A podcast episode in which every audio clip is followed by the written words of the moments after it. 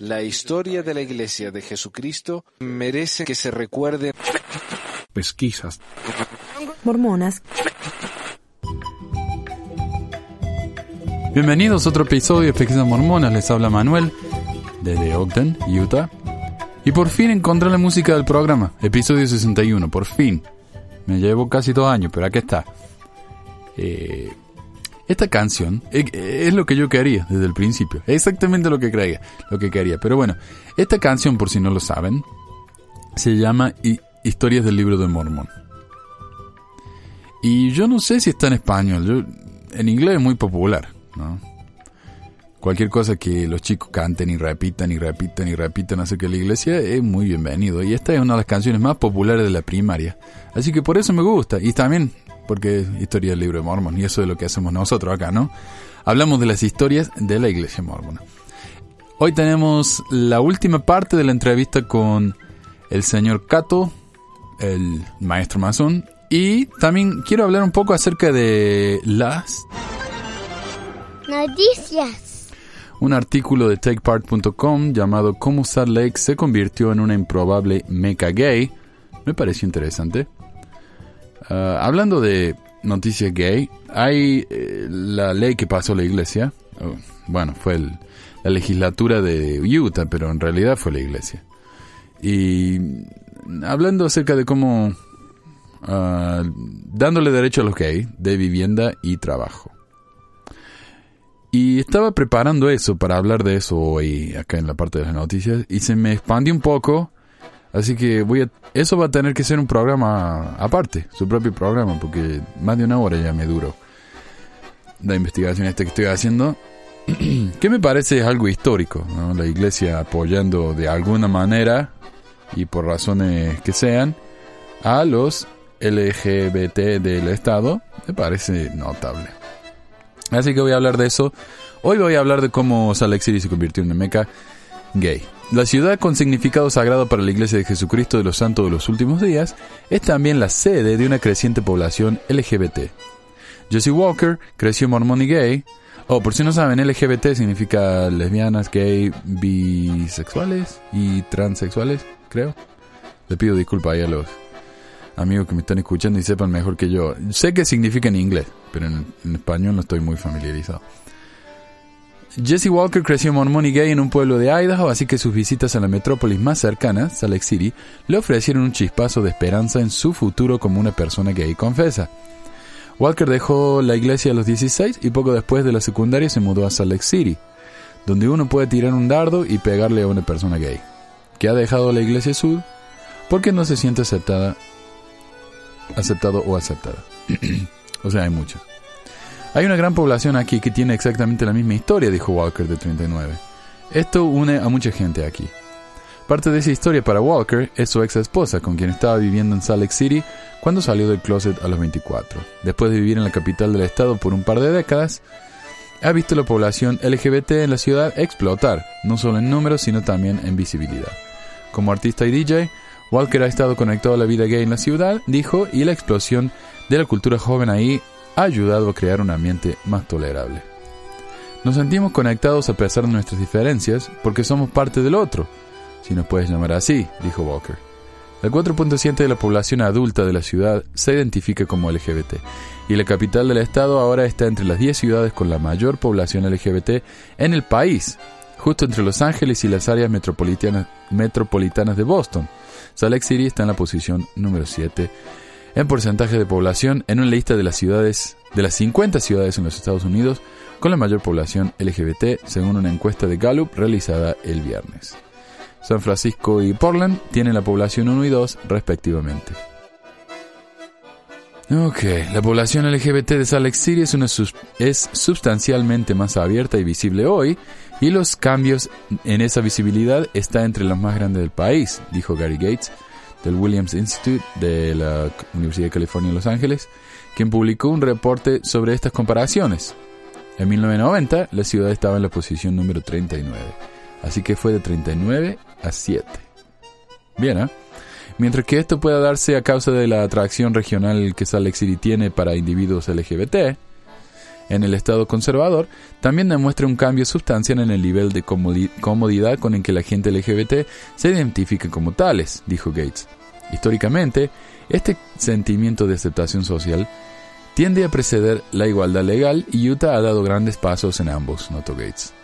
Utah es el primer estado desde el 2007 que ha pasado una ley de antidiscriminación comprensiva que protege a los individuos LGBT en empleo o vivienda basado en orientación sexual o identidad de género, dijo Gates, que es lo que acabo de mencionar. Fue el producto de la cooperación entre la Iglesia mormona y los ah, proponentes gays a los cuales muchos han llamado histórica. Más de la mitad de los estados no tienen leyes como esta en sus libros, dijo Gates, y el que la legislatura estatal pasara una, una demuestra Pasar a una demuestra que hay una gran comunidad LGBT políticamente activa. También señala un lento cambio en la, iglesia mormona cuyo apoyo fue instrumental para que la ley pasara. La iglesia ha cambiado gradualmente su posición en ser gay, de considerarlo un pecado a la par con el asesinato, a una posición más sutil que juzga a las personas basado en sus acciones, no en sus orientaciones sexuales, dijo Kent Frogley, director del Centro de Orgullo de Utah. Sí, pero si, si estas personas, es cierto, ¿no? Si uno es gay en la iglesia está bien. Si uno es gay y actúa en, en su gaydad, no sé perdón, uh, no está bien. Pero todavía se considera como un pecado a la par con el asesinato. ¿No? O sea que han hecho un progreso, pero no tanto. Rompiendo el silencio, lo que significa ser gay y mormón. La iglesia mormona siempre se ha, movido muy lentamente en términos de evolución teológica, dijo Frogley, y, hace, y hasta hace unos años la gente o salió del closet y dijo la iglesia, o se quedó en la misma, pero permaneció en el closet. La iglesia no reconoce el matrimonio gay como una unión legítima, dijo Frogley, pero algunos obispos están dando la bienvenida a los congregantes gay. Es un nuevo territorio para todos, dijo.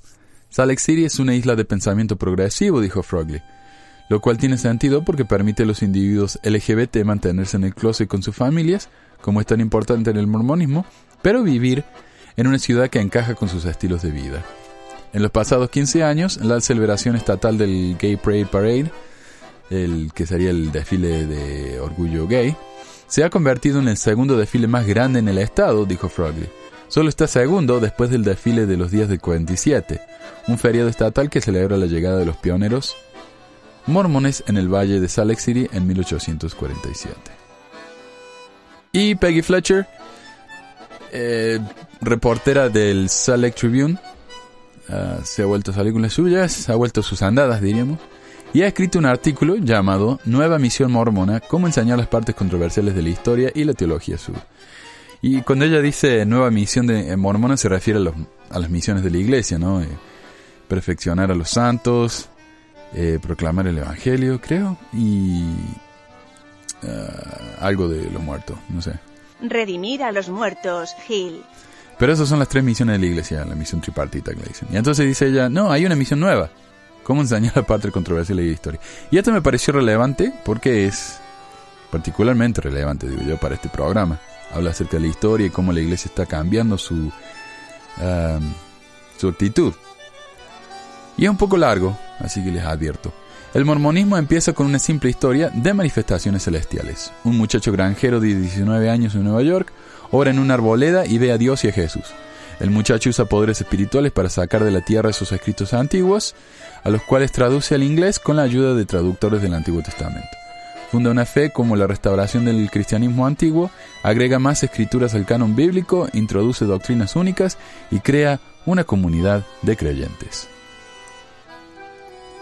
Estas historias de José Smith, fundando la Iglesia Sud, han sido repetidas a través del mundo por generaciones de santos de los últimos días, así como por misioneros entusiasmados por convertir a otros a sus creencias.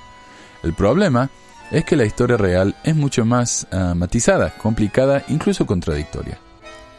En la narración de la primera visión, Smith dijo que vio un ser celestial, no dos. Miró en un sombrero el cual tenía piedras de vidente para producir la escritura sagrada. Secretamente se casó con docenas de mujeres y le mintió a su esposa Emma sobre eso.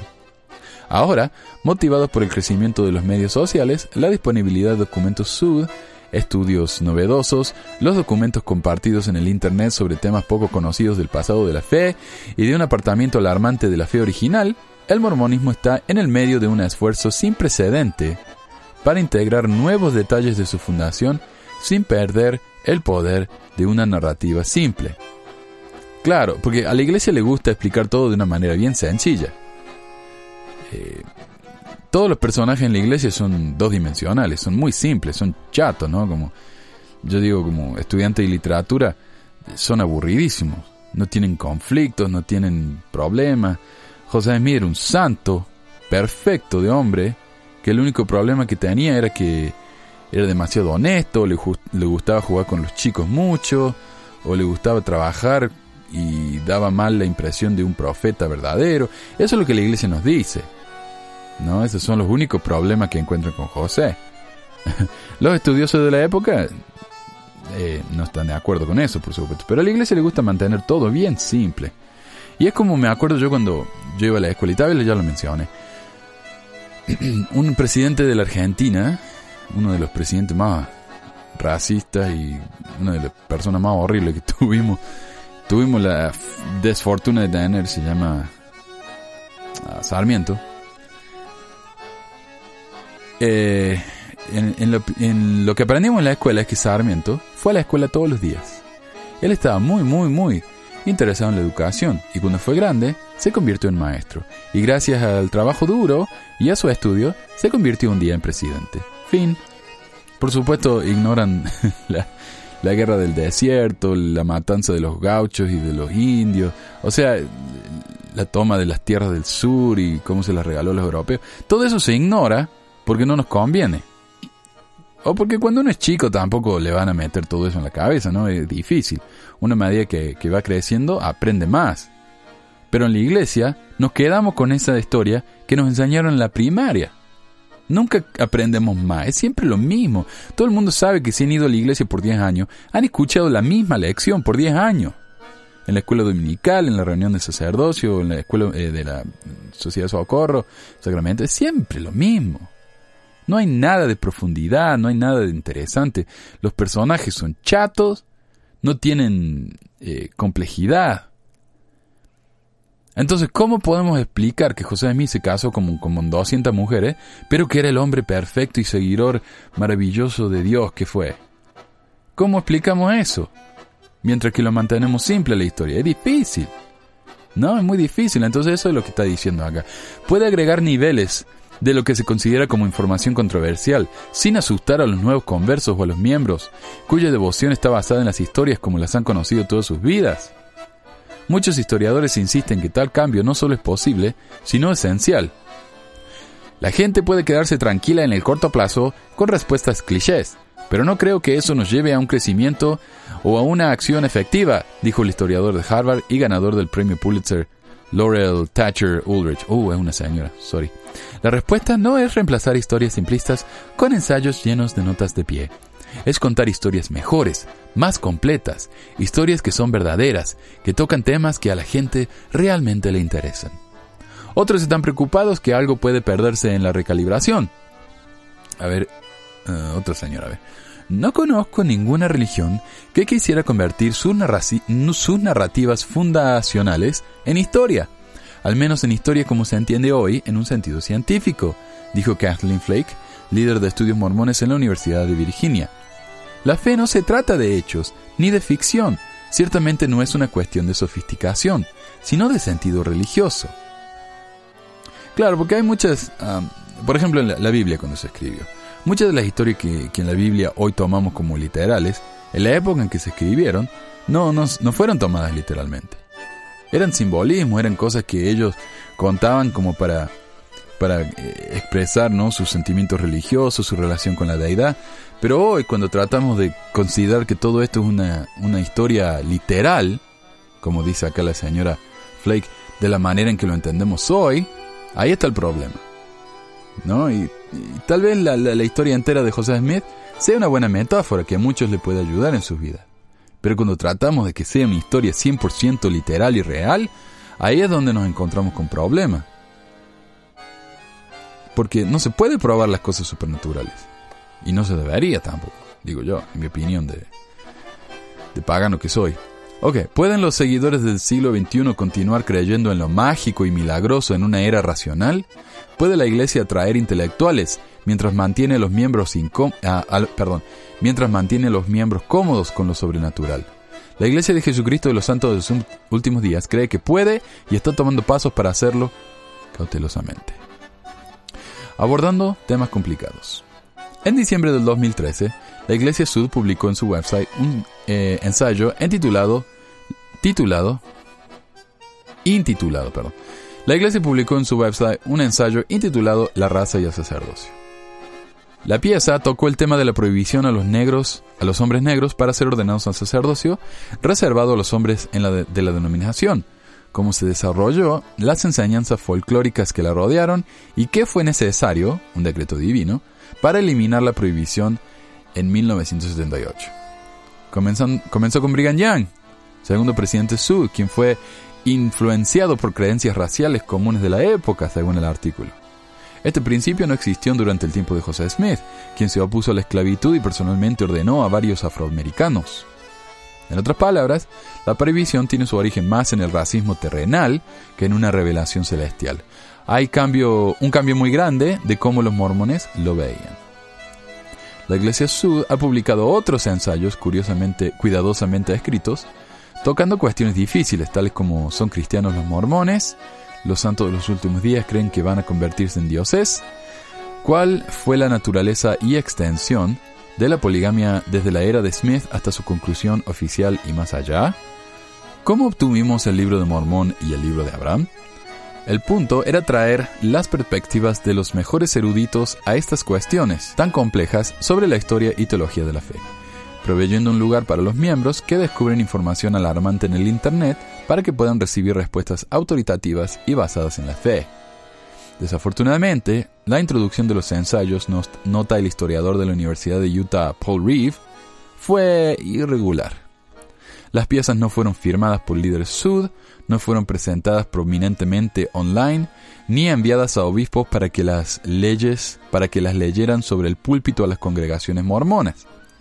En un panel de discusión reciente en la Universidad de, la Iglesia, Brigham Young, un tercio de la audiencia de aproximadamente 80 nunca había oído o le- de- nunca había oído de o leído los ensayos sobre la raza, dice Reeve, autor del nuevo libro Religión de un color distinto, la raza y la lucha mormona por la blancura.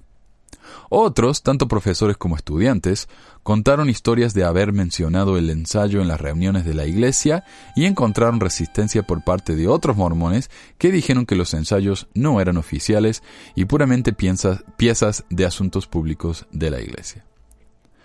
Y esto también es un problema porque cuando yo mismo he compartido estos ensayos con gente y esta gente mm, se niega a leerlos o se niega a leerlos o dicen no, eh, es algo de internet, no es oficial. Rarísimo, está en el sitio del- de la iglesia. Si eso no es oficial, ¿qué es oficial entonces? ok. Esta estrategia, hacer que la información esté disponible pero no demasiado disponible, no es sostenible, dijo el erudito de la U, de la Universidad de Utah.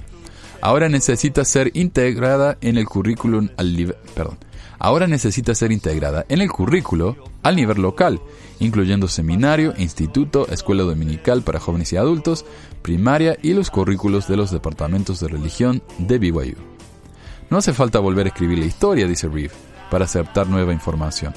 La historia americana pasó por un cambio similar en los 70, dice, cuando la guerra de Vietnam forzó a la nación a contemplar su derrota. Los libros de historia comenzaron a incluir, dice, las perspectivas de esclavos negros, nativoamericanos, inmigrantes asiáticos, hispanos y otros grupos marginalizados cuyas historias no siempre coincidían con la narrativa de los amos triunfantes que dominaron las versiones anteriores. Contar la historia mormona de la manera que siempre se ha hecho ya no es una opción, arguye Reeve. La generación creciente desea una narrativa más compleja. Sus vidas son complejas, lidian con problemas reales y pecados reales, y una versión blanqueada del pasado con pioneros que cantaban mientras caminaban y caminaban, no les daba nada con lo que pueda identificarse, y a veces hasta se sienten alienados. Podemos hacer algo mucho mejor, debemos hacer algo mejor. Claro, no- nos cuentan, como digo, esta, esta versión simplista de los, de los pioneros. De la manera que yo lo vi, Supónganse que, no sé, no tengo ni idea cuántos pioneros salieron, pero pónganse que, no sé, 2.000 pioneros salieron de, de Nauvoo para Utah. ¿Cierto? Y de los 2.000 pioneros que salieron de Nauvoo a Utah, los 2.000 o llegaron a Utah o murieron en el camino, pero todos con una energía y un entusiasmo terrible. Cuando en realidad no fue así. Mucha gente no quiso saber nada, mucha gente se fue, se abrió, mucha gente se volvió, eh, mucha gente se quejó hasta el último momento y mucha gente siguió porque no le quedaba otra. Mucha de esta gente eran, eran eh, inmigrantes de Inglaterra que vinieron nada más que para, para unirse a la iglesia e ir a Utah. Entonces si ellos dejaban la iglesia, ¿a dónde se iban? ¿Me entienden? Entonces cuando nos cuentan esas historias tan simplistas, de que no, los pioneros eran, eran una maravilla, todos estaban contentos, los ángeles los empujaban. Eh, yo leo eso y como una persona real que se enfrenta con problemas reales y con dramas y con situaciones difíciles, con dudas, yo leo eso y no me identifico. Eso es lo que estoy diciendo acá. Es más, yo me siento como que no pertenezco entonces. Porque yo no tengo esa actitud de que todo pajarito y florcita. No. Ok, la Iglesia Sud planea fusionar la información en los ensayos en su currículo, dice el vocero Eric Hawkins. Este material representa la mejor, lo mejor de la investigación sobre la historia y la doctrina de la Iglesia, y van con el tiempo a ser incorporados en el currículo, en las publicaciones y cuando sea apropiado en los centros de visitantes. Qué bueno sería ver en el centro de visitantes una estatua de José con, con la cabeza en el sombrero. Sería espectacular. Hawkins rechazó ofrecer más detalles sobre cuándo y cómo tales integraciones sucederían, o a darnos entrevistas con, con historiadores y educadores trabajando en la burocracia, o sea, no quisieron decir más nada. Los eruditos mormones trabajando independientemente no tienen esa renuencia. Ellos consideran que esto es una tarea crucial y urgente, y están preocupados que si la gente no lo hace, una corriente constante de miembros van a continuar yéndose. Agregando capas, Terrell Givens, coautor de La prueba de la duda y El Dios que llora, cuenta de un misionero mormón que leyó el libro de Richard Bushman, Roughton Rolling, durante sus años de proselitismo. La aclamada biografía de Bushman es una historia honesta y que no escatima esfuerzos sobre la vida de José Smith, dice Givens. Sin embargo, el misionero le llamó lo que más ha fortalecido mi fe de todo lo que he leído. Pensé, si Dios puede trabajar con un medio tan imperfecto para llevar a cabo la, para llevar a cabo la restauración, el joven le dijo a Gibbons, tal vez me puede usar a mí también. Nadie recomienda leer una biografía de más de 700 páginas a estudiantes secundarios sud, dice Gibbons, que no son 700 páginas, la mitad, porque la mitad son notas, ¿no? Pero la instrucción de la iglesia debería incluir la mejor historia disponible, familiar y accesible. Podría empezar por incluir elementos controversiales en las charlas misionales y en las lecciones para los miembros, en una manera directa, explica Adam Miller, profesor de filosofía en el Collin College de McKinney, Texas. McKinney, creo, sí. Los discursos en la conferencia general podrían estar dedicados a cubrir los mismos temas que los ensayos, dice Miller. Viniendo de los apóstoles en la conferencia general, ¿quién pestañaría? ¿Y a quién no le encantaría el material novedoso? Miller, autor de Cartas a un joven mormón, quisiera ver que los centros de visitantes sud tocaran el tema de la práctica de la poligamia en la iglesia. Otra vez, otra estatua de José con 40 mujeres alrededor del brazo. Espectacular. La cual fue abandonada a fines del siglo XIX y a comienzos del siglo XX. Esto le daría un aspecto humano a la poligamia, la haría menos sensacionalista y claramente marcaría el asunto entero como parte del compromiso mormón hacia la eh, familia eterna, dice Miller. La gente respondería positivamente al candor y a la complejidad. Si yo estuviera investigando a la iglesia, el candor y la complejidad serían exactamente lo que estaría buscando. Eh, no funciona para todos, pero bueno, si para él funciona, qué bueno. Bushman, profesor emérito de historia en Columbia, cree que la fe mormona sería realzada y no escandalizada por los episodios pasados traídos a luz en los ensayos.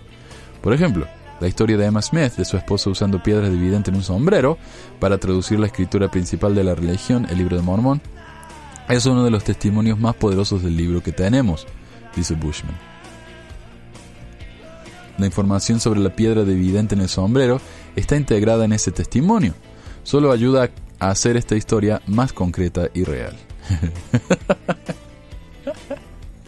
está bien. Uh, Samuel Brown, un doctor e investigador Suden en Salt Lake City, encuentra valor en reconocer el uso de elementos físicos por parte de Smith. Dios reveló escritura antigua a José Smith por medio de sus encuentros con objetos sagrados, usando la boca y la mente humana de Smith para revelar esa escritura, dice Brown, autor de Primeros Principios y Ordenanzas, el decimocuarto artículo de fe a la luz del templo. Subtítulo. Para el libro de Mormón fueron las planchas de oro y las piedras de, vidente. Para el libro de Abraham fue el papiro funerario. La revelación y la escritura, dice, son marcas dejadas en nuestro mundo mortal por los encuentros entre Dios y los seres humanos. Eh, ¿Ok? ¿Y qué pasa con los mormones modernos que no encuentran a Dios en objetos físicos y no pueden entender el punto de vista de un siglo diferente? Esa es la pregunta. Audiencias múltiples. Los creyentes de todo tipo filtran las escrituras y los eventos mágicos por medio de prismas contemporáneos de su cultura y de su madurez. Un niño de 8 años, dice Brown, no entiende la misma historia como un adulto convertido en el Congo lo necesita. Quien no necesita la misma historia que un adicto recuperado necesita.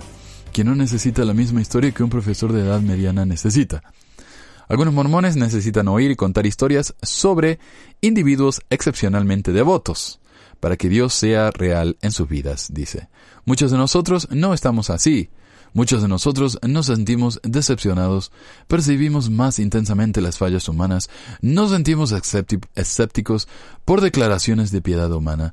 Tales historias no resuenan como algo real para esos oyentes, suenan engañoso o inventadas perdón, suenan engañosas o inventadas. Así, tratando de forzar una reescritura de estas historias para acomodar a algunos de nosotros, es como forzar a que todos dejen de tomar sus medicamentos para la presión solo porque nosotros tenemos presión alta, dijo el doctor. Es mucho mejor que trabajemos en un sistema complementario en, en, el que la gente con presión alta tenga las píldoras para la presión y aquellos con presión baja tengan un régimen de ejercicios. Una metáfora interesante, viniendo de un doctor obviamente. Adoptar una propuesta tan multifacética, dice Brown, va a cambiar la cultura sustancialmente con compromiso de todas partes. Bushman, el autor de Ruston Rolling, dice que agregar información nueva y a veces problemática es menos inquietante para los niños y los conversos. Okay. Están aprendiendo muchas cosas maravillosas. Un poco más no es exigir tanto, dice Bushman. El problema real es que las personas que aprendieron de la manera antigua no se preocupen demasiado. Es un problema, sí. Después de aprender hechos desconcertantes sobre la historia y la enseñanza de la iglesia de Jesucristo de los santos de los últimos días. Algunos mormones han dejado el rebaño, uh, se me fue. Han dejado el rebaño no por la información en sí, sino porque es algo que nunca se les había enseñado. Se sienten traicionados. Y eso es algo que me parece a mí cierto.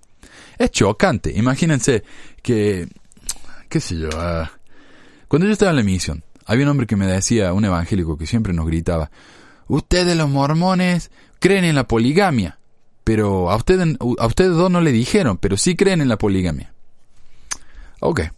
A mí eso me pareció no solamente insultante, porque digo, yo soy un representante de la iglesia, caramba. ¿Cómo no voy a saber yo que la iglesia, lo que cree la iglesia y no? Ah, pero imagínense que un día me llaman, qué sé yo, presidente de esta acá, y hay un club de presidente de estacas que solamente cuando uno es presidente de estaca se entera de que la iglesia todavía practica la poligamia y que yo me puedo casar con todas las mujeres que quiera porque ahora soy presidente de estaca. Imagínense eso, ¿no? ¿No sería totalmente chocante? Para mí sería como, ¿qué onda, no? A mí nadie me dijo esto antes. Y algunos van a estar felices con eso y otros no.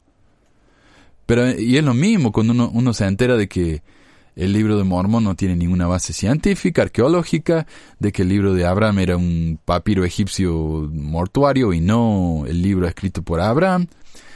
Entonces, es chocante. No es lo que uno, lo que uno creía para lo que se había notado.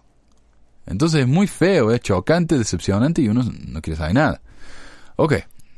Eh, otros que se sienten cómodos en la fe, cómodos con y confortados por las historias como se les fueron enseñadas, fueron sacudidos por los ensayos. Y están los vastos números de mormones desparramados por todo el mapa. La historia de la iglesia en cualquier nivel de detalle es evasiva para los miembros fuera de los Estados Unidos, escribe Melissa Inouye, quien enseña historia asiática en la Universidad de Auckland, en Nueva Zelanda. Especialmente en las traducciones, los nombres americanos, los lugares y los contextos históricos son difíciles de recordar. Esto lleva a una simplificación excesiva de algunas figuras históricas cuyos nombres puedan ser recordados, dice Inouye, y son vistos como casi perfectos. De nuevo, ¿no? Lo que dije. Son todos personajes dos dimensionales, chatos, no tienen profundidad, son todos buenos, pura bondad. Son arquetipos más que personajes reales. La veneración exagerada, dice ella, no es útil ni verdadera. Aún en dosis pequeñas y episódicas, la historia desordenada es interesante porque incluye gente real y problemas reales, con lo que todo puede sentirse identificados, dice Noye. Lo que vemos cuando aprendemos toda nuestra historia, como en las escrituras, es una narración de los tratados de Dios con gente real a medida que cometen errores una y otra vez. Incluso profetas y apóstoles. Dilema conocido, ya casi todo le prometo. Dilema conocido. Un grupo de los santos de los últimos días ha tenido que equilibrar el conocimiento de la falabilidad de sus líderes religiosos con su fe, los mormones negros. El día antes de su bautismo en 1964, en el pico más alto del movimiento por los derechos civiles, Darius Gray aprendió sobre la prohibición del sacerdocio.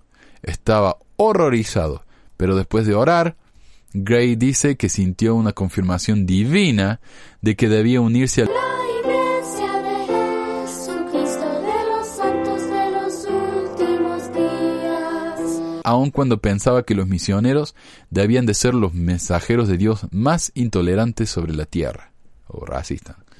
Gray cree que los hechos incómodos sobre de la historia mormona no puede ser contada tímida, deshonesta o apologéticamente. Somos una especie adaptable y la gente joven y vieja generalmente aceptan los hechos cuando se les presentan de una manera abierta y clara, dice Gray. La gente generalmente quiere entender el por qué. ¿Por qué esas historias son importantes? ¿Por qué me debería importar? ¿Qué granos de conocimiento tienen que podría mejorar mi vida? La historia mormona es un tapete exquisito que puede ser presentado tanto como una sinopsis breve como una narrativa, extensa.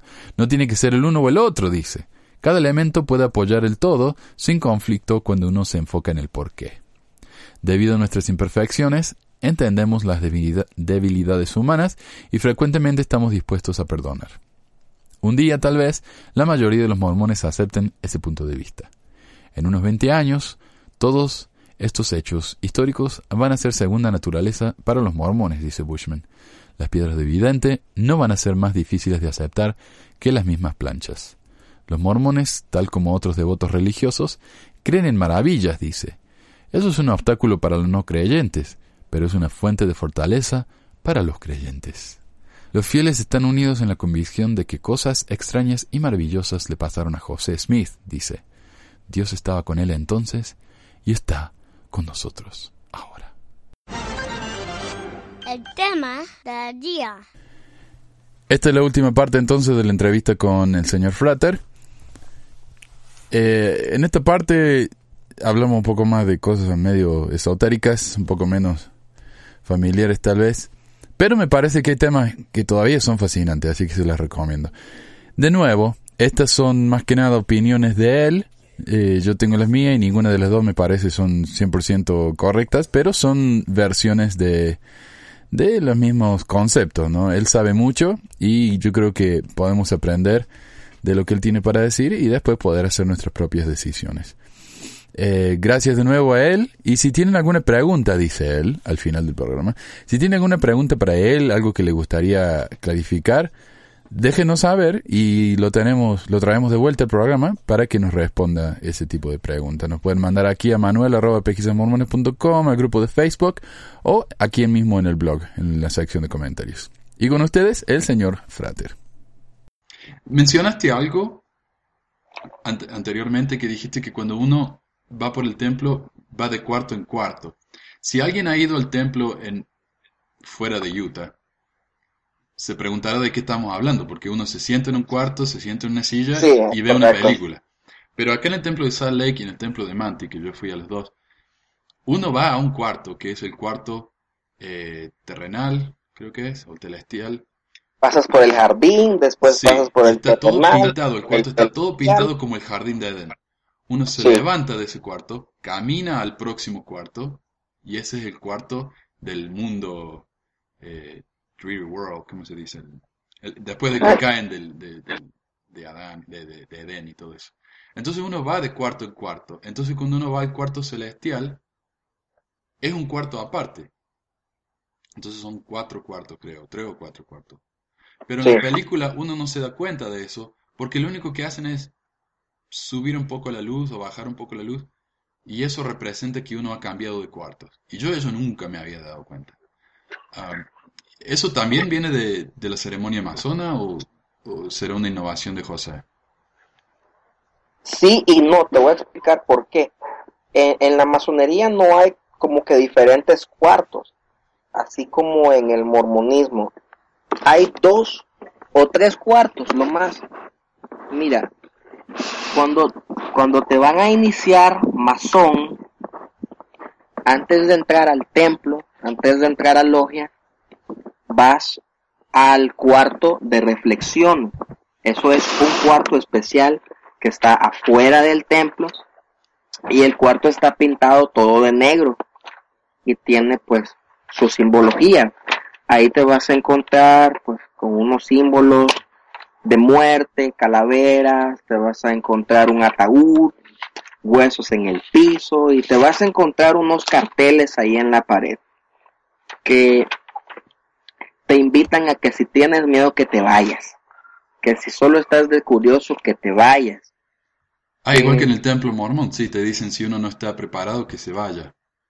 Correcto. Pero ¿quién se va a ir, no? La vergüenza. de- de- Nadie, porque van a pensar que no soy fiel, ¿verdad? digno. Pero en el templo mor en el templo masón es un poco más diferente. En el templo mormón todavía te lo dicen con gracia. Si tiene pena, váyase.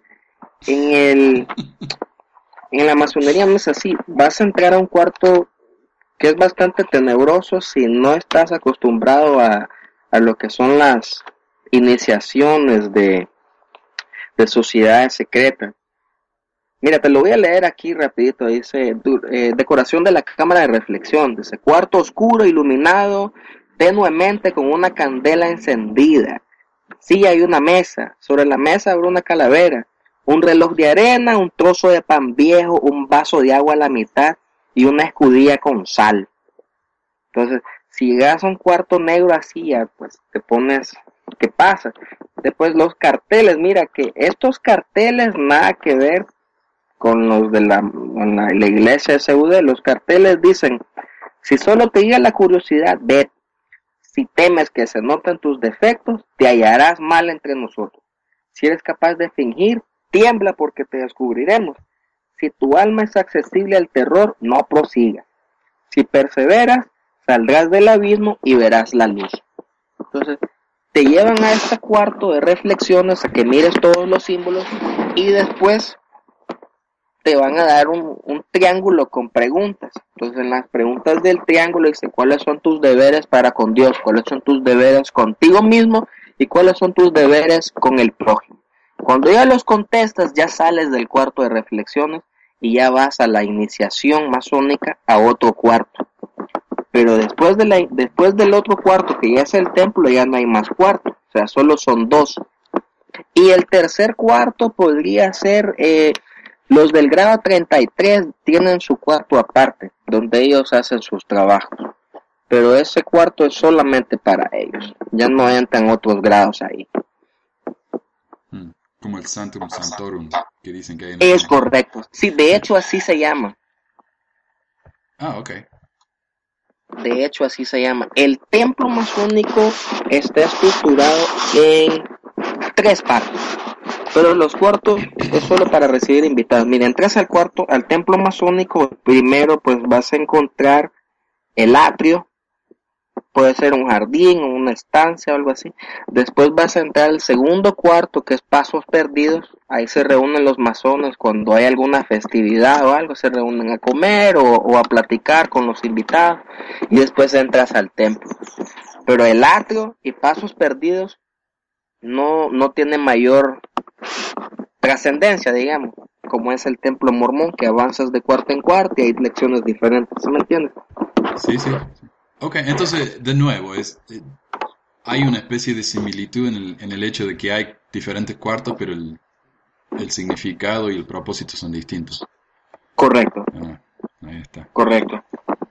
Y bueno, yo no tengo más preguntas, pero no sé si hay algo más que te gustaría aclarar o, o algo que hayas notado que te gustaría decir, y si no, ya, ya estaríamos.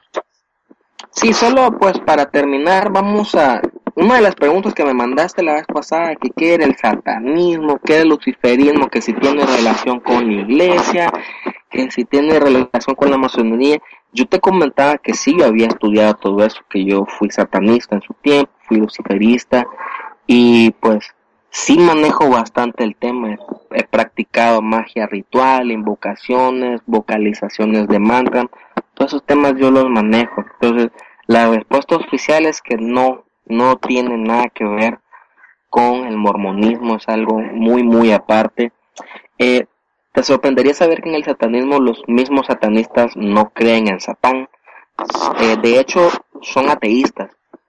Ellos creen es que Satán es un símbolo de rebeldía y que ellos se rebelan ante todo lo que no les permita hacer a ellos lo que les gusta. Su única regla es no hacerle mal a nadie. Aparte de eso no hay reglas. Puedes hacer lo que te dé la gana siempre y cuando no lastimes al prójimo. Esa es la única regla. Sí, yo lo que entiendo de los satanistas aquí, al menos los satanistas modernos, es más que nada un movimiento político, porque, por ejemplo, digamos, en el edificio de la ciudad es Navidad y tienen una, una estatua de, de los, de los Reyes Magos con Jesús y María y José. Ah, y, digamos, hay muchos judíos o musulmanes en la ciudad. ¿Por qué le damos prioridad a los cristianos, verdad? Entonces los Sí. satanistas, como son una religión reconocida, ellos vienen y, y lo único que quieren hacer es demostrar el punto, ¿no? De que no es justo. Entonces ellos dicen, bueno, si los cristianos van a tener eh, su, su display ahí, nosotros también queremos uno. Entonces, como son una iglesia reconocida, tienen el derecho de hacerlo. Y entonces ellos hacen cosas así, ¿no? Como para llamar la atención al hecho de que solamente porque la mayoría somos cristianos, no quiere decir que todos somos cristianos. Entonces, por eso digo, es, una, es una organización, al menos aquí, más bien política que religiosa. Porque como decía, ellos no creen en, en Satán ni, ni nada de eso. Incluso, y, yo te iba a decir antes de que el satanismo, te iba a preguntar, el satán, eh, ellos siguen a Lucifer o, o creen, o no, no creen, sino que Lucifer es como un símbolo. No creen en un personaje que se llama Lucifer, es solamente un símbolo. Es solamente un símbolo, En el correcto. cristianismo, por más que sea un símbolo, es un símbolo de rebeldía contra Dios, es decir, una rebeldía en contra todo lo que es bueno. Por eso Satanás representan todo lo que es malo. Ahora, en, eh, Lucifer significa eh, hijo de luz, creo, ¿no? Eh, sí, Perdón. Entonces, originalmente Lucifer no significaba eso. Yo no sé cuándo cambió el significado.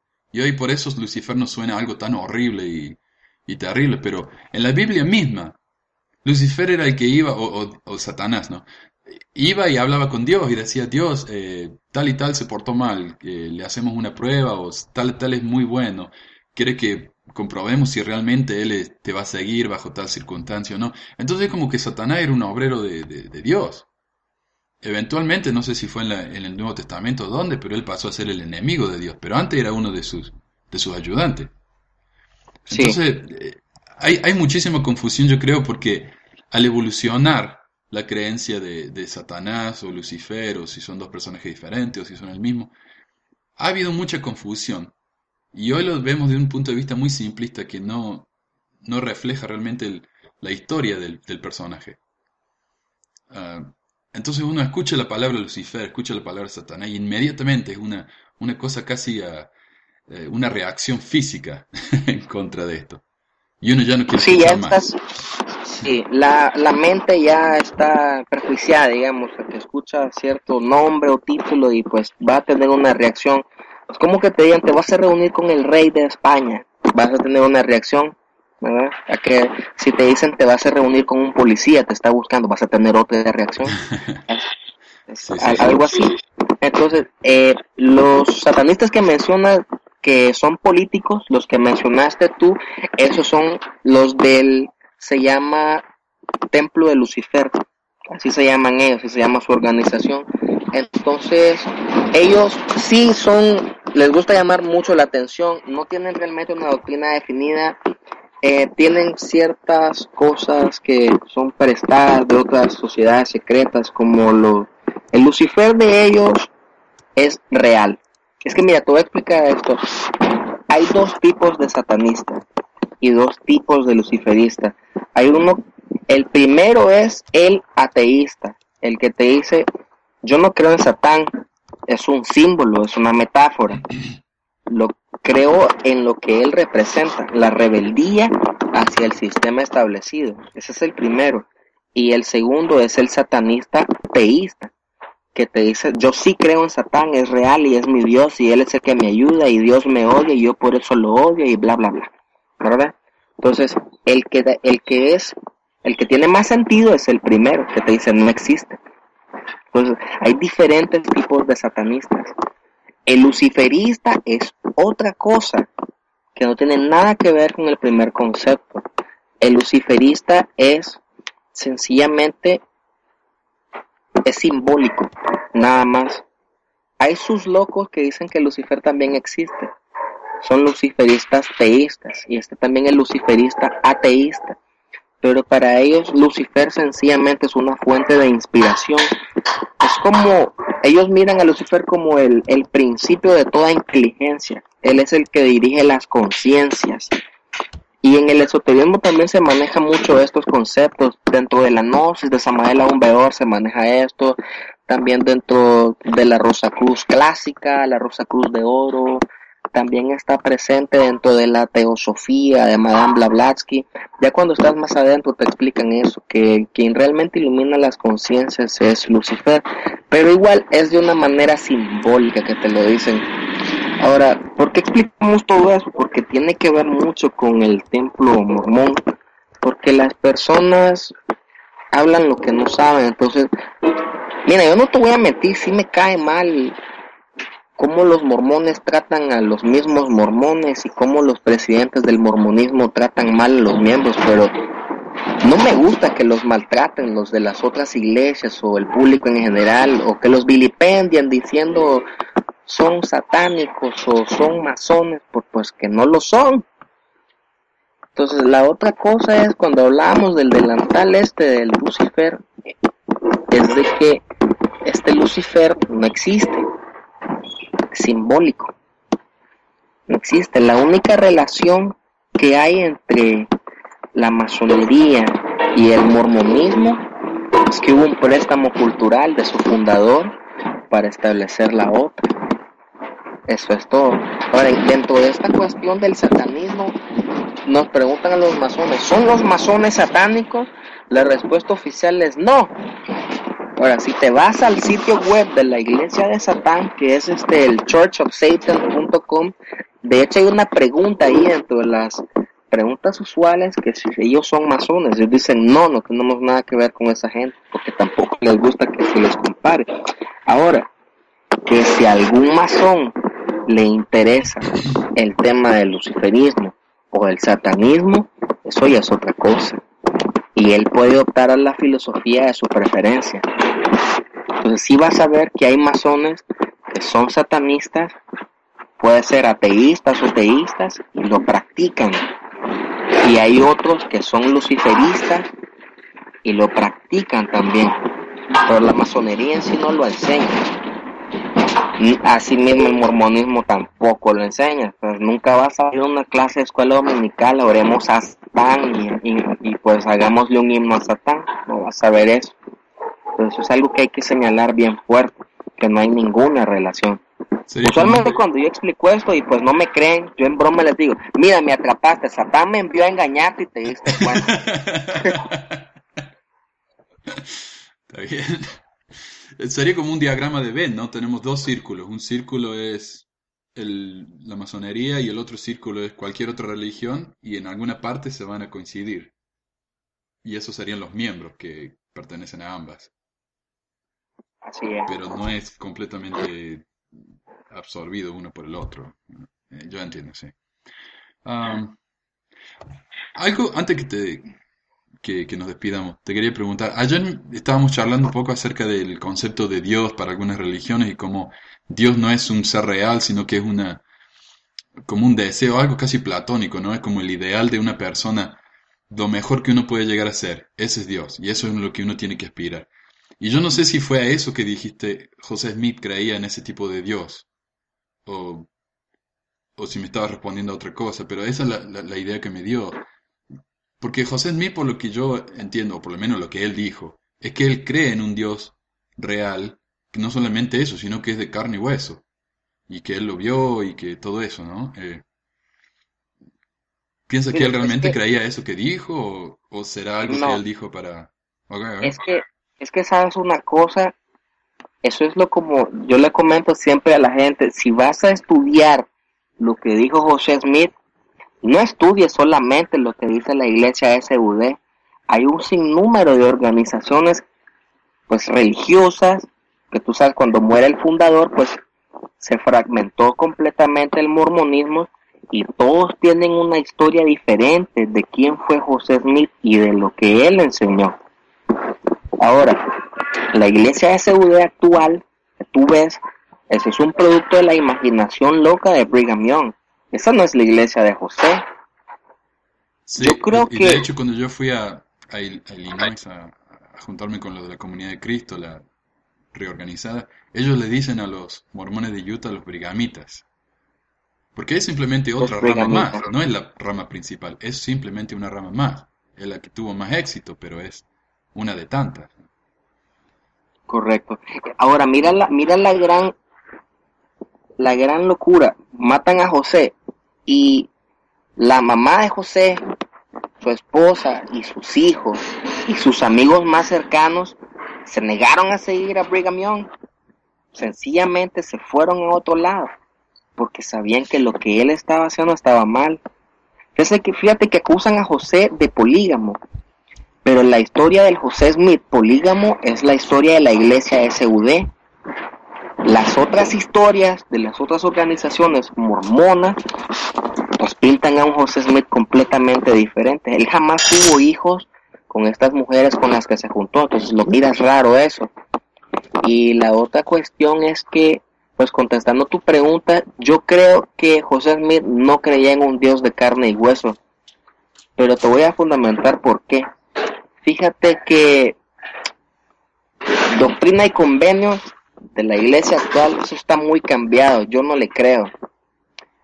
Y si Dios fuera de carne y hueso, lo dijera en el libro de Mormón, lo cual no lo dice. Porque la misión de él, acuérdate, era, era traducir un libro. Esa es la historia original. Se me aparece Dios el Padre, Dios el Hijo, y me dicen que voy a traducir un libro. Dentro de la misión original no estaba fundar una iglesia, no estaba hacer un templo. Su misión era hacer el libro y nada más. Eso era todo. Pues eso fue invento de Brigham Young y de toda la otra comunidad de la iglesia. No tiene nada que ver con él. Las ideas que tenía José de Dios eran muy diferentes. Lo puedes notar en su diario cuando lo lees. Sí, él oraba, pero más que todo él te dice que él tenía fe en sí mismo, él tenía fe en sus ideales. Y un ejemplo clásico que el mormón común no acepta es que en la dedicación del templo de Kirtland, él leyó una oración, él no oró, él no oraba en público. Entonces, te estás lidiando con una persona que no hacía oraciones. Eso es algo bien interesante, si te fijas bien. Está en Doctrina y Convenios y esa oración la adjuntaron a esa sección. Y él te dice que él la escribió precisamente para la dedicación del templo. Él no oraba, lo cual está en común con lo que te explicaba anteriormente, de que tú oras y quien te va a escuchar es Lucifer, tu parte carnal. Tú oras y te hablas a ti mismo. Él no creía en eso. Si te recuerdas esa parte de Doctrina y que él escribió la oración, ¿verdad? Lo más probable es que la haya escrito con Sidney Rigdon. Eh, sé que está escrita, pero no me había dado cuenta que había un tono así de, de, de un Dios no personal. Sí. Mm. Entonces, el, el- la idea que él tenía era diferente. Ahora, si tú le quieres explicar algo a alguien, lo vas a usar en los términos de la persona para que te explique, para que te entienda, perdón. Entonces, yo no me voy a expresar como lo estoy haciendo contigo con un gnóstico o con otro masón. Yo voy a emplear los términos de ellos para que me entiendan a mí. Entonces, él tenía que enseñarle algo a la gente y la gente no lo iba a entender a menos que él utilizara su lenguaje. Entonces, por eso ves en el libro Mormón que es un libro del siglo XVIII con inglés del siglo XVI, porque si lo hubieran escrito de otro modo, la gente no lo hubiera aceptado, nunca lo hubiera leído. Tenía que ser con el inglés bíblico que ellos manejaban. Entonces, él en cierto sentido le dio gusto a la gente, a tal punto que hasta cuando se tuvieron que elegir, los apóstoles de la iglesia ni siquiera los eligió él. Les dijo a los tres testigos, vayan, elíjanlos ustedes. Y ellos consultaron con la iglesia. La iglesia se hizo sola, José no la hizo. José solo permitió que la gente pues cumpliera sus caprichos. Ah. Eh, es una perspectiva diferente. Está muy interesante. sí. Um, yo te pediría, si no hay mucha molestia, si me pudieras Sí. mandar las referencias ah, que me estás diciendo de, um, de doctrinas y convenios, ¿no? Donde él habla de este Dios, así lo podemos poner en el, en el website. Y yo digo, la gente que, que haga con eso lo que quiera, ¿no? Pero por lo menos ofrecemos la información. Sí, Sí. sí podría ser. Ok. Voy a buscar las referencias de- en el diario de él también y Ah, ok. en los otros libros de la iglesia. O sea, porque él no te ofrece una perspectiva de qué es. Solo, solo está la 132 que te dice que es de carne y hueso, pero tenés más de 130 secciones que no te hablan de eso, porque solo basarnos en una. Esa es la, esa es la idea, ¿sí me entiendes? No solamente eso, yo estoy traduciendo ahora el, el libro de mandamientos, que fue como la primera edición o la primera versión del, de Doctrinas y. Y eso no está en español. Y solamente tenía unas 60 y algo de secciones. Capítulos se llamaba en ese libro. Y ahora que yo estoy haciendo la traducción, uno puede ver los cambios que hicieron entre, doctrin- entre el libro de mandamientos y Doctrina y Convenios. Ahora, si esos son revelaciones directas de Dios, ¿cómo se atreve él a hacer esos cambios? Entonces, o, no son revelaciones, o Dios cambió de opinión. Entonces uno tiene más o menos que tomar su propia decisión, qué significa eso. Pero el hecho es que cambios hay en las supuestas revelaciones. Ah, así que eso, eso me parece muy fascinante. Y si, y si tomamos el punto de vista tuyo, de que él simplemente estaba tratando de eh, hacer feliz a la gente, entonces obvio que iba a cambiar la revelación. ¿no? Sí, es correcto. Entonces, se cambiaron muchas cosas para que, pues digamos, para que saliera adelante la iglesia. Porque la gente sí le pedía cosas. Entonces, por decirte un ejemplo, la gente dice José era un fraude con el escándalo este de la perla de gran precio, del libro de, de, de Moisés y el libro de Abraham. Pero cuando lees la historia, él no los mandó a comprar las momias, la gente las había comprado y se las llevó. Entonces, eso está como que medio raro. Mm. Ok. Hay que ver la historia también. Pero sí, yo te voy a mandar las referencias, la voy a buscar en medio de esta semana y pues te las mando. Y ahí revisa los otros libros que te mandé por si tienes otras preguntas y pues armamos otro podcast otro día. Ok, sí, cuando quieras. Si hay algo que quisiera compartir con nosotros, me encantaría. Ah, yo estoy seguro que la gente se está aburriendo de escucharme a mí solo igual. Ok, ¿algo más? ah, señor Frater o... No, pues lo vamos a dejar por ahí, Ok, ¿verdad? Lo vamos a dejar por ahí porque son muchos conceptos y la, la idea es que los escuchas tengan una buena noción de lo que estamos hablando. ujú, Entonces, si hay alguien que tenga preguntas, que te las deje en el blog y partimos desde ahí. O si tú tienes otras preguntas, pues te contactas conmigo y armamos otra entrevista. ok. Vamos a hacerlo así. Buenísimo. Bueno, muchísimas gracias por su tiempo. Mira, hace más de una hora y media que estamos hablando, así que te agradezco mucho y, y entonces nos estamos comunicando. Ok, excelente. Bueno, muchas gracias hermano por tu tiempo también y pues que pases buen día. ok, gracias.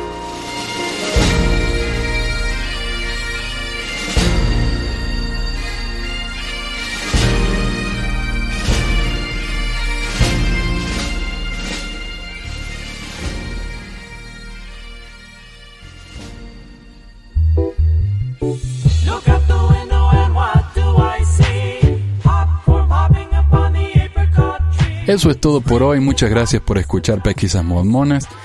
Si les gustaría ayudar al programa, hay muchas maneras de hacerlo. Nos pueden dejar un comentario en el blog pesquisasmormonas.com o blog.pesquisasmormonas.com, un review en iTunes o en Stitcher, mirar y compartir nuestros videos en YouTube y dejarnos un comentario o un thumbs up, un like en Facebook, compartir nuestros tweets, darnos un más uno en Google Plus, enviarnos preguntas por email a manuel.pesquisasmormonas.com o dejar un mensaje de voz al número 1 385 244 0764. Este es un número de Google Voice, así que pueden hacer este llamado gratis si también usan Google Voice. Y mucho más, por supuesto. Si todos nuestros oyentes hacen solo una de estas cosas, más gente va a poder saber acerca del podcast. Mientras más gente nos ayude, más frecuentemente vamos a poder producir estos programas. Muchas gracias por escucharnos y por las palabras alentadoras. Hasta la próxima.